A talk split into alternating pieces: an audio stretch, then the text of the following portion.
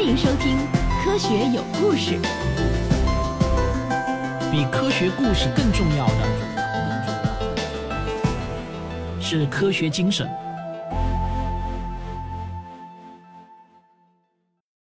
癫病到底是一种什么样的病？为什么有人会得这种奇怪的病症呢？在上古时代，人们的猜想啊，多少都跟人力所不能及的超自然存在物有关。最常见的一种说法就是魔鬼附体，这个挺容易想到的啊，是魔鬼让病人做出了一些身不由己的怪异举止。英文的癫病一词呢叫 epilepsy，源自希腊语，意思就是抓住、占据的意思。其中隐含的意思啊，自然就是说病人被某种灵界力量进驻体内，身心不能自主。这当然呢，是因为那时候人类知识的积累有限，只能臆想一些自我安慰的解释。但同样是疾病，癫痛却与其他不同，既有可怕的躯体症状，又有强烈的精神症状啊，比如说意识恍惚、听幻觉或者视幻觉。有时候呢，病人的嘴里还会念念有词，就好像巫师起卦一样。而我们人类啊，一直就对精神活动有一种莫名的敬畏。癫病病人的精神状态怪异，跟一般的疾病相比，当然也就会更让古人啊产生一种敬畏之心，把这种病的原因呢就想象的更加神秘。其中有一种解释呢，就叫做灵力啊，灵魂的灵，力量的力，就是说啊，病人是灵力附体了。而这种灵力的来源啊有很多，有可能呢是血统纯正的天神，有些呢他们虽身为凡人，后来却因缘际会。被认为是身怀灵气，比如那些被人们称为先知或圣徒的这些灵界人物或者神物啊，他们主理的事物呢各不相同，其中有一些呢就跟癫痛有关，比如古希腊人就认为凡人若是得罪了月神塞勒涅啊，就会有癫痛发作的风险。但塞勒涅呢又并不是唯一喜欢用癫病来报复人类的神，如果病人发病的时候口中发出的声音如同马的嘶鸣。那么得罪的很可能是海神波塞冬，像这样的来源认定啊，那必须要小心在意的。若是发病的时候啊拜错了神，非但不能解脱病痛，说不定呢还要雪上加霜的。在圣徒里面，意大利阿雷佐的圣多纳托被认为在这个领域有专长。据说这位多纳托会魔法，而人之所以发生癫病，是因为多纳托的魂魄试图跟某人做灵界的对话。这种对话呢，需要先建立一个通道。对于人类来说，被神力触及是非常猛烈的冲击。那么对话期间，病人就难免会出现各种各样的怪异举止。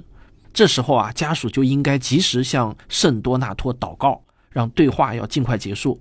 通常啊，多纳托也很给面子，最多用不了几分钟也就结束谈话了。于是呢，病人的癫病发作就会迅速的缓解。作为酬谢，家属就按例应该为圣多纳托献上一只烤乳猪。调味呢，还得记得要多放大蒜和迷失香，因为父老相传啊，这是圣多纳托最喜欢的口味。到了中世纪啊，附体的说法就更加流行了。不过呢，不再说是圣徒附体了，而是说魔鬼附体啊，因为魔鬼记恨某个苦主，就附体作祟，让病人痛苦不堪。严格考据起来啊，魔鬼附体的说法并不是等到中世纪的时候才产生的，基督教的圣经里的马可福音就有这样的记载。说耶稣传道之时，曾有老乡向耶稣求助。老乡说他儿子有痴呆病，所以呢时刻需要把他带在身边。无论去到哪里，这孩子都有可能突然发病倒地，口吐白沫，又撕又咬，意识朦胧，不知规避险恶。好几次呢还跌入火里或者水中。根据马可的记述，那孩子一见到耶稣，立马就发病了。耶稣呢先是让那位父亲表态皈依，坚信耶稣是唯一的真神。这个仪式完成之后，耶稣便喝令迷鬼离去，让孩子大抽一阵，如同昏死。随后呢，耶稣就让人去扶他起来，他便站了起来。啊，这是原文啊。那这事件的情节发展啊，总体来说很符合人们对神迹的定义。不过，耶稣自己和他的门徒似乎心底有所保留。马可就提到，风波过去，耶稣离开人群之后，门徒悄悄问他，为何不能将迷鬼永远驱逐？耶稣回答说：“啊，非用祷告进食这一类的鬼总不能出来。”耶稣的教导在门徒们听来啊，应该是敦促病人要殷勤祷告，而一位现代医生啊，则会钦佩话里的婉转机变。毕竟啊，这样的疾病随时可能复发。好在呢，只要建议那位父亲坚持祷告进食，魔鬼也就会在几分钟之后离去。至于其中的原理，既然耶稣都不做解读，众门徒们当然也就无需深究了。上了点年纪的听众啊，可能玩过一款游戏叫《暗黑破坏神》，对吧？我们有时候把它叫做《Diablo 大菠萝》。这是一款早年我那个时代的电脑游戏啊。游戏主角刚出场的时候呢，面对的世界是一片黑暗，因为屏幕上的地图都是隐藏的，只有主角身边三米远近的地方会显示出地图，仿佛主角啊身上有正气，能够驱散身边的迷雾。要想知道前面的世界里面都有些什么，就必须一寸一寸的把所有角落都走一遍，走过一个地方就能点亮一片地图。我猜想啊，这游戏之所以如此设计呢，本意就是再现古人探索周遭世界的那种切身感受。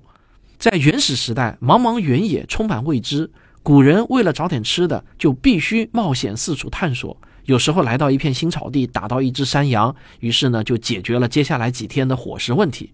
有时候啊，转过一块山岩，却意外遭遇猛虎，结果呢就不幸丧命。这样的经历就会让古人啊做各种各样的联想。晚饭之后呢，还会仰望星空，觉得这苍穹辽阔幽晦，内中必有无尽的玄机。而那些闪烁的星辰，必定有暗能流动，对大地上的人们可以产生一种神秘的影响。比如中世纪的欧洲，就有人认为啊，木星就有这样的能量。一个人要是一不小心被木星的立场笼罩了，那就很有可能会出现癫痛发作。这些用灵学来解释的病理啊，大多是比较悲观的。魔鬼附体肯定不是好事嘛。即便是神灵来访，通常呢也被解读为一种惩戒。但癫病病人发病的时候啊，有时候他们会说一些似通非通的话，跟算命先生的那些言辞呢有几分相似。于是呢，就有人认为啊。癫痛既然是鬼神之力在冲击病人，借着那份仙气，或许病人就有了一种预知未来的能力。那么他们的言语啊，就有重视的必要了。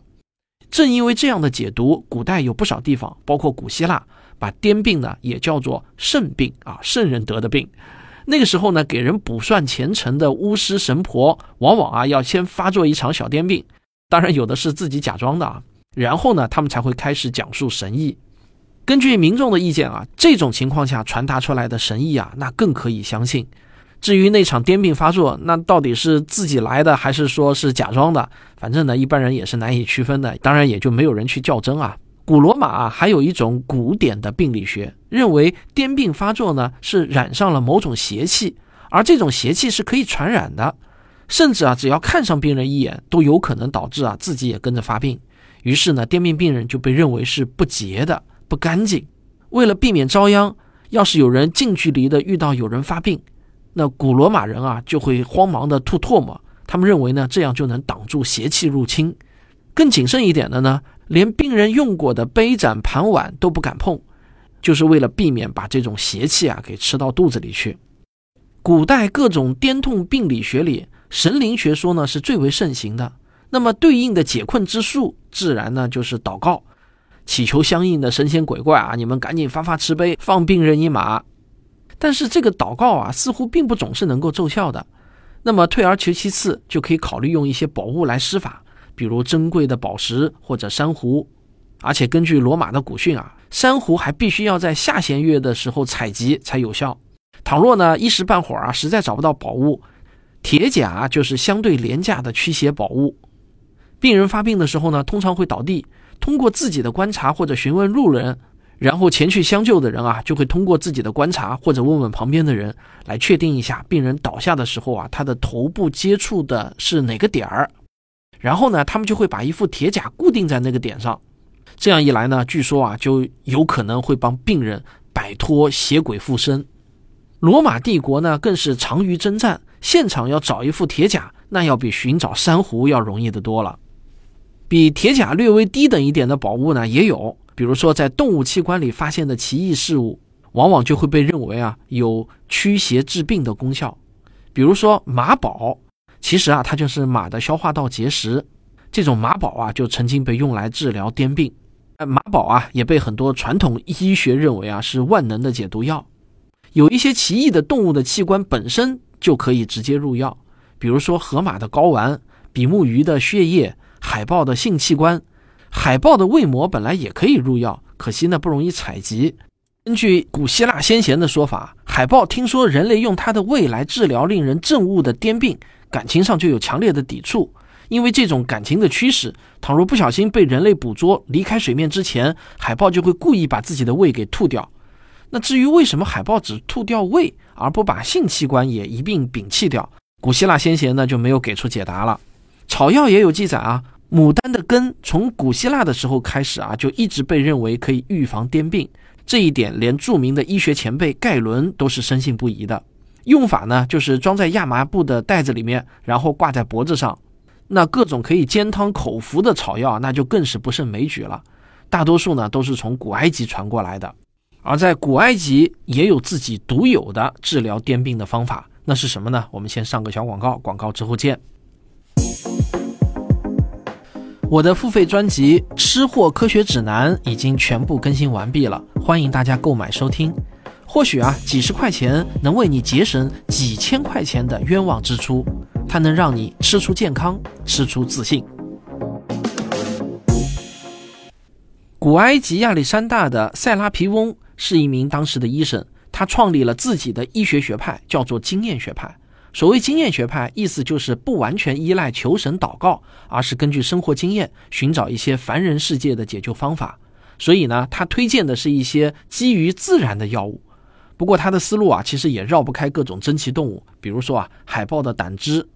那个时候啊，不知道为什么海豹在医生圈子里面是特别受到重视。还有海龟的血液、野兔的心脏，还有野兔的性器官，还有鱼的粪便等等啊，都可以用来治疗癫痛。这里要顺便提一句啊，在古埃及，鱼粪便也可以用来避孕，具体怎么用你也不用去深究了啊，反正都是无效的。古罗马啊，有一些人认为活跃的性生活有助于防止癫病，不过支持这种看法的人倒是不多，大多数人认为啊，性事反而会诱发癫病。比如罗马医生阿莱泰乌斯就认为，凯撒的癫病就是因为他性生活太凌乱了。天神或者星象的说法呢，就不需要实证了。理论体系的建立相对便捷，所以用天神或者星象的解答呢，就更见于世界各地的各种文明了。不过啊，在古埃及和古希腊有一批人呢，他们是专门研究人体解剖的，所以他们得到的知识呢，往往是基于真正的观察。他们之中呢，就诞生了一些看着不怎么玄幻的见解。比如说啊，有一本书叫做《论圣病》啊，就是论圣人得的病。被认为啊，这是两千四百年前古希腊的名医希波克拉底写的。虽然书名写着“肾病”啊，实际上作者不遗余力的在抨击天神观。他认为呢，癫病的病因啊也是有自然基础的，它的病根可以由父母传给子女。那么既然它的根基在于自然，治疗方法呢也不应该去求助于鬼神。作者甚至直斥那些魔法师只不过是在行骗罢了。当然，活在那个时代啊，即便杰出如希波克拉底，也还是拿不出真正有效的药物。但我们可以点赞的是啊，他的行医态度真的是很实诚的。既然无药可用，那干脆就不用药了。他只是建议加强锻炼、调整起居，还提出了一些饮食禁忌，比如说不要吃海鱼和山羊肉，要避免辛辣的食物。当然，我们今天知道啊，这些禁忌其实也没有医学根据，但至少呢，他摒弃了鬼神之说。也没有为了虚名或者诊费而胡乱用药。至于让慢性病人加强锻炼，这在任何时代都属于非常明智的建议了。古希腊的时候啊，有些人看病或许呢不如希波克拉底在行，但在病理方面的认知呢，似乎啊还要比希波克拉底更进了一步。公元前三世纪的希罗菲卢斯有一种猜测，他认为啊癫病的病因应该往大脑和神经方面去思考。这可以说啊是超越了时代两千多年，只可惜呢那个时候没有显微镜，也没有电子学知识。他的思路虽然是对的，终究啊是不可能破解真相的。但是他能想到病灶在大脑之内，已经足够大胆了。要知道，自从人类开始把自身当作研究对象，在几千年中啊，很多学者都认为意识或者灵魂的居所不在大脑，而在心脏。古埃及人认为啊，帝王制作木乃伊的时候，心脏是必须要保留完整的，而大脑啊，反而要用铁钩给它刮干净。这么做啊，并不是说工匠在讥讽大人物脑残，他们就是觉得大脑跟骨髓类似，只是一种填补空洞的边角料罢了。这样的看法呢，甚至还得到了生物学大师啊亚里士多德的支持。根据亚里士多德的说法。心脏发出的血管，指的就是主动脉、肺动脉和腔静脉，极其硕大；而大脑的血管脉络相形见细。思考需要大量的元气推动，那么只有心脏所带的宽大血管才能撑得起充沛的元气流动。何况啊，略通城防的人都知道，指挥部应该设在防御体系的纵深之处，心脏位于身体的中心，显而易见啊，就是司令部的所在地了。大脑则处于最容易被棍棒打中的偏远外围，地位呢还是挺寒碜的，不值得一提。再说啊，人激动的时候心跳加快，悲伤的时候呢感觉心口堵塞，而谁曾在欢喜或者难过的时候感受到自己的脑子跳动呢？所以呢，在亚里士多德看来，这些无不是心主神志的铁证。而这种看法跟我国古代的先贤大儒的看法啊，就是那些中医名家的看法也都是一样的。古希腊盛期看起来各家理论纷杂，但至少啊，大家都可以发表不同的看法。所以呢，糊涂理论不少，包含真理片段的想法也不少。到了公元二世纪，古罗马医学国手盖伦梳理当时的知识，就建立了一套庞大的医学体系。盖伦脑力强劲啊，这套体系从生理解剖到疾病根由无不涵盖，一时呢无人能望其项背。于是，在一千多年的时间中呢，他就统治着地中海四周。后来，罗马帝国崩溃，实际主宰欧洲的基督教会几乎就摒弃了所有非圣经的知识，却依然把盖伦体系奉为医学的唯一真理。在盖伦的体系里，以四大体液最为知名。天下万病啊，无不可以用体液失衡来解释。具体说到颠痛呢，盖伦就认为啊是黑胆汁在胃中腐败形成的带毒之气蒸腾上行，深入大脑，就造成了脑室阻塞，于是就导致了各种心智失常和肢体抽动。后来中世纪有些医生就进一步的拓展盖伦的理论，把这种蒸腾之气叫做旋风，玄幻的玄，一阵风的风啊，就是一阵妖风吹到脑子里面了。导致脑子里湿气过重，让脑子呢液化成痰，于是激发了种种病象。这个理论我们现在知道当然是不对的。不过啊，盖伦毕竟能够摆脱鬼神之说，自己建立了一套基于观察的知识体系，甚至还知道大脑里面有脑室。就是凭这样的见识啊，他的地位也足以让我们后人仰望了。所以这个黑胆汁学说就流传了一千多年。话说回来啊，盖伦的病理学虽然跑偏。对于颠痛先兆的细致观察却是真功夫。所谓先兆，是说癫病发作前啊，病人往往会有一些很特别的预兆反应，比如说胃部感到不舒服，或是一种奇怪的皮肤感觉，似麻非麻，从某个地方开始，沿着固定的线路传播开来。从文献记载来看啊，盖伦是最早注意到这种先兆的医生。病人说，这种感觉就像是有微风吹动小腿的胫骨，然后一路向上蔓延，直至头顶。一旦到达头顶，癫病就会发作。所以盖伦就给这种现象啊起了个希腊语的名字，原意就是微风。英语翻译用的词呢叫做 aura，aura，在日语里啊就表示光环的意思，在医学上呢则表示癫病的先兆。同时代的阿勒泰乌斯受盖伦的启迪，把癫病的先兆做了很全面的分类，几乎可以跟现代教科书上的内容相媲美了。包括皮肤有风吹感、各种颜色的发光圆圈，还有耳朵里有声音、闻到不存在的臭味等等啊，各种感觉先兆。还有像上腹部不适、精神知觉异常，比如似曾相识的那种感觉等等啊。有些病人的先兆症状啊，很生动、很复杂。可能会看到强光，甚至呢可以看到幻象。幻象可以伴随声音，可以是含糊的声响，也可能是很具体的人语。盖伦另一个明智之处呢，就是坚决反对专颅治疗癫痛。专颅术的历史啊相当悠久。就是在脑袋上打洞嘛，我们俗称开脑洞啊。而且全球各地的原始文明，从古埃及到美拉尼西亚，从巴布亚新几内亚到阿根廷，都能找到一些上古时代的人类颅骨化石，上面有圆形的洞孔，形状规整，显然不是武器攻击，而是小心切割出来的产物。切割工具很可能是贝壳或者黑曜石。黑曜石就是火山熔岩里形成的一种天然玻璃，非常的硬啊。那这些颅骨洞孔的边缘有不同程度的骨质愈合痕迹，说明经历这种手术的人术后啊至少存活了一段时间。至于为什么古人做这种手术，上古时代的动机我们现在很难去了解。但是在盖伦的时期啊，有人主张用这种办法来治疗癫痛，因为他们认为啊，癫病的根源就是魔鬼附体嘛。那么在脑袋上开一个天窗，把附体的那些邪鬼啊给释放出来，那就有望把这个癫病给治好了。盖伦作为希波克拉底的理论门徒，完全不相信邪魔附体的说辞啊。他认为没有根据的打开病人的颅脑，那是非常危险的做法，不值得推崇。到了中世纪呢，古希腊建立的科学思维没有发展，反而啊是大步的倒退。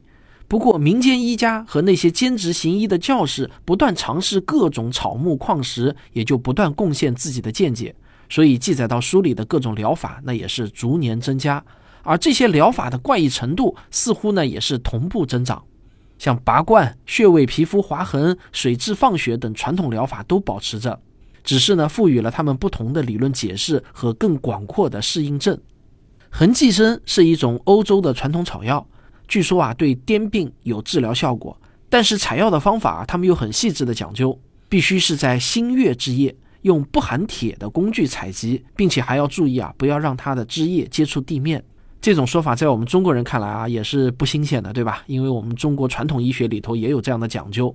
狗的胆囊是治疗癫病的良药，但切记啊，必须是要刚刚杀死的狗，风干的无效。在当时呢，还有一种疗法一度很时兴，就是埋线疗法。按照盖伦的医理，选取合适的感应点啊，这种感应点类似中国的穴位啊，用棉线或者马尾丝埋入皮下。而另外一种传统气息最浓郁的疗法呢，当属救邪急尿法。什么意思呢？就是请第一个看到癫痛病人发病的那位街坊啊，脱下一只鞋，往鞋里面撒一泡尿，然后用树枝充分搅拌均匀之后，干嘛呢？给病人喝下去。这样一来呢，就可以把病人给治愈了。这个疗法啊，应该说也是非常有效的啊。为什么呢？因为癫病发作通常持续几十秒嘛，最多一两分钟后就会自行缓解。而急尿术这一套流程做下来，差不多也需要这么长的时间。等到把旧邪真效尿灌进病人的嘴里，多半呢就正好赶上病人自发缓解的时候。那么这样一来，大家呢就见证了一次完美的治疗。我们看到啊，从上古到中世纪，种种动物、植物或者矿物成分都可以入药。但也都没有经过严谨的疗效检验，原因呢比较复杂。一方面，当时总体的知识积累有限，尤其呢还有各种各样造成伪疗效的干扰因素，比如说各种巧合，还有这些疾病会自愈啊等等。这些疾病的特点啊，其实当时的古人呢都没有认识到。就算是思维缜密的学者，也不容易想到需要排除各种各样的伪疗效。其实啊，真正开过几年药的医生们，他们心底呢也都明白。各种各样的疗法，如果真的要去严格检验，那么大多数啊其实都是没用的，是要排除掉的。但是这样一来呢，就会使得整个医学框架崩盘，那么医生们就面临无药可用的尴尬境地。所以那个时候啊，医生自己啊也不会对疗效非常的较真，因为一旦较起真来，他们自己就会丢了饭碗，无药可用了，病人也不干，对吧？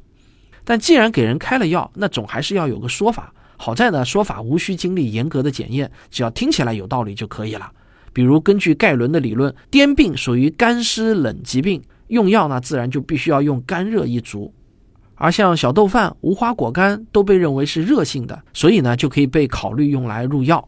癫病具体的病理啊，在于湿气蒸腾入脑，凝聚成痰，那么适度的给它疏通一下，必定是有益的。具体来说呢，用乳清可以帮助清肠。黑蟹根则可以利尿，熟李可以导泻，这些说法呢也大致符合直觉，病人听起来呢也很有道理，于是心里就信服了，那至少安慰剂效果也就能产生了。何况导泻之后呢，会让人感觉很轻松，心情舒畅之下，自然也就会感觉身体舒服了不少，症状呢也减轻了不少。好了，讲到这里啊，大家有没有觉得？呃，西方古代的医学其实跟我们传统中国古代的医学呢颇有神似之处啊，非常的相似。可能有读者说了，你为什么不讲一讲咱们中国古代是怎么认识癫病、怎么治疗癫病的呢？其实啊，真的没什么好多讲的，因为大差不差。而且啊，真的要讲多了吧，我还有点担心会伤害民族感情，因为我必然会用一种比较戏谑或者带有一点讽刺的那种感觉去讲古代的这种治疗方法。那这样一来呢，难免就一不小心就会伤害某些人的民族感情，所以呢，咱们今天啊，只讲西方古代对癫病的认识，还有他们的治疗方法。咱们中国古代的呢，我就忽略不讲了。你只要知道大差不差就行了。好了，咱们今天先讲到这里啊，下期我们继续。本节目的内容呢，来自朱时生老师所著、读库出品的医学故事丛书《人类与病》，欢迎大家购买收藏啊。科学声音。眼看着寒假就要来临了，我们科学声音联合博雅小学堂将在二零二四年一月二十二号至二十六号在北京举办一个文明的火种寒假科学思维营。这个科学思维营将由我领衔，和我们科学声音的另外两位成员吴金平和王木头老师一起，带着五十名营员一起共度五天。在这五天四晚的时间中，我们组织了丰富的活动。五十名青少年队员将化身五十位接受集训的人类文明的火种，学习六大学科知识，完成多项挑战。这个营每天的活动啊，都是由我和平哥还有木头老师一起精心设计出来的，既有知识学习，也有思辨讨论，还有动手实验。每一天，我们都会让队员们收获满满。现在啊，这个营还有十个左右的名额。如果你想来参加的话，可以到“科学有故事”的微信公号中回复关键词“寒假营”，就可以了解详情。我在北京，期待和你见面。